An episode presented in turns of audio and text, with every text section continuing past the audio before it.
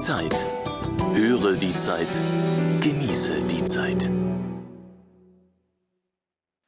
Stimmt's? Harmlose Blitze. In vielen Museen, Galerien oder Kirchen ist das Fotografieren mit Blitz verboten, da dies den Kunstwerken angeblich schadet.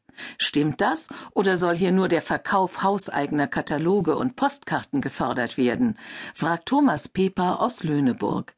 Die Zeitausgabe 17 vom 19. April 2007. Christoph Drosser antwortet Es gibt einige Gründe, das Fotografieren in Museen zu reglementieren. Bei jüngeren Kunstwerken drohen Urheberrechtsprobleme. Andere Besucher könnten sich durch das Hantieren mit Kameras und insbesondere durch Blitze gestört fühlen. Und schließlich will, wie Sie richtig vermuten, auch der Museumsjob Postkarten verkaufen. Das Argument mit der Schädigung der Bilder durch Blitze ist hingegen Unfug. Zunächst einmal, Licht lässt alle Farbstoffe ausbleichen.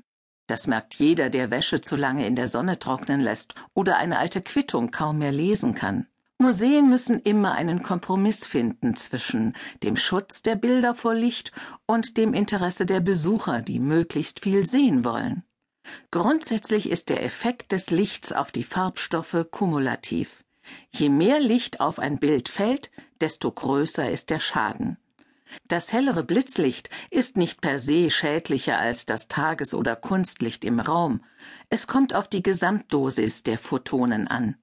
Grob geschätzt, vom Blitz einer Amateurkamera fallen in einer Tausendstel Sekunde etwa so viele Photonen auf ein Bild wie sonst in einer Sekunde bei recht schummriger Beleuchtung.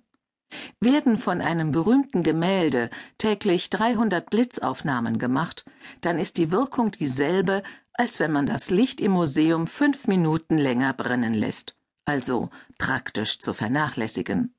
Viel wirksamer als ein Blitzverbot ist die sorgfältige Einstellung der Beleuchtung im Museum.